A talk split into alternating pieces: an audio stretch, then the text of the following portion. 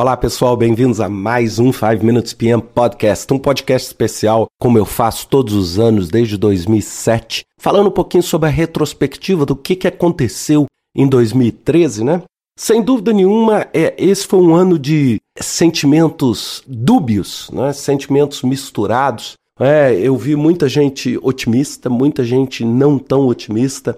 Vi vários grupos de discussão discutindo o valor devido do gerente de projeto, do gerenciamento de projetos. Ao mesmo tempo, vi o mundo precisando cada vez mais de gestão de projetos. É, e eu queria dizer assim, como é que eu senti esse ano? Eu, eu achei esse ano um ano diferente. Eu percebi muita gente com um excesso de expectativa em cima do gerenciamento de projetos que não são necessariamente realísticas. E, e por que, que eu estou falando isso? Porque a gente tem que entender que muitas vezes as pessoas, ao implementar o gerenciamento de projetos, ou implantar um processo de gerenciamento de projetos, elas acham que simplesmente aquela estrada cheia de curvas, altos, baixos, é, pontes, riscos, ela vai se tornar uma autopista com cinco vias e com risco zero. E isso não é verdade, porque a realidade da vida é que o risco vai sempre existir. E que essa instabilidade vai sempre existir. E o que o gerenciamento de projetos vem propor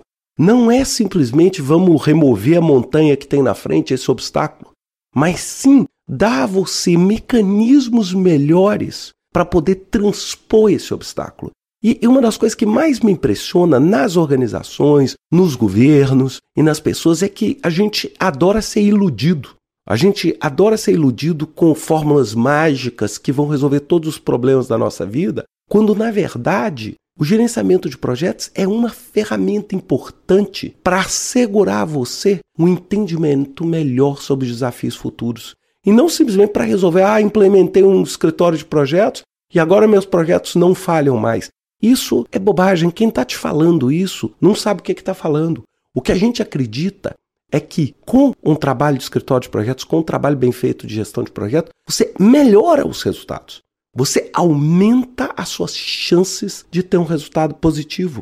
Então a gente hoje percebe isso. Então, é, muitas vezes você vê, por exemplo, um baixo entendimento das organizações. Né? As organizações estão querendo contratar um gerente de projeto achando que estão contratando um, um Deus. É um Deus. Quando eu vejo os requerimentos, a gente até dá vontade de rir muitas vezes, porque você está falando de uma pessoa que tem que ter uma experiência em tudo, profunda em tudo e ao mesmo tempo um grande conhecimento de projeto. Essas pessoas são muito específicas. É? Então a gente precisa entender essa questão da expectativa. Outra coisa, a gente está percebendo isso se vocês começarem a olhar os podcasts que eu tenho gravado sobre retrospectivas e perspectivas, a gente está olhando que um aumento sistemático na complexidade dos projetos que a gente faz.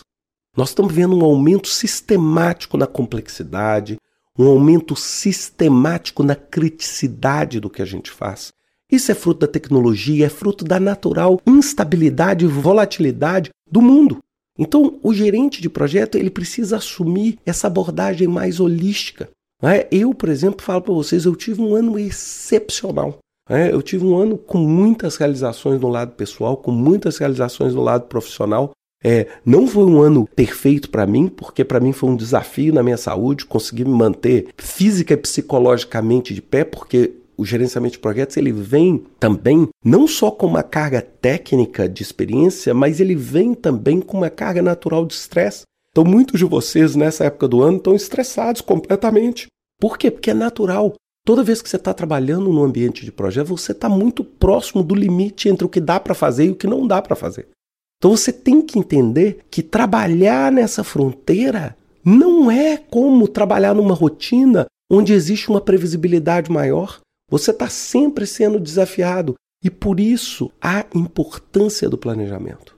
É, e por isso a importância da persistência no processo de educar as pessoas para o gerenciamento de projetos. Então acho que é isso que é a mensagem que eu teria para dar para vocês, né? Sem dúvida nenhuma a gente tem que entender que os anos tendem a ficar mais complexos, mais competitivos, mais globalizados, onde as posições de liderança mudam com mais frequência, onde inesperados acontecem com mais força E a gente tem que estar preparado para isso. E semana que vem eu quero falar um pouquinho sobre essas perspectivas, sobre o como eu enxergo para frente e como eu acho que você, gerente de projeto, pode se capacitar e planejar o seu ano. É um ótimo momento do ano agora, porque é um ano, um momento não só para celebrar o ano que se passou, mas também é, para poder iluminar e nos dar percepções para o ano que está chegando. É, eu queria desejar né, a todos os cristãos um excelente Natal. Aqueles que não são cristãos, eu queria desejar muita paz, muita alegria nesse momento. Né? É uma hora de congraçamento, é uma hora da família,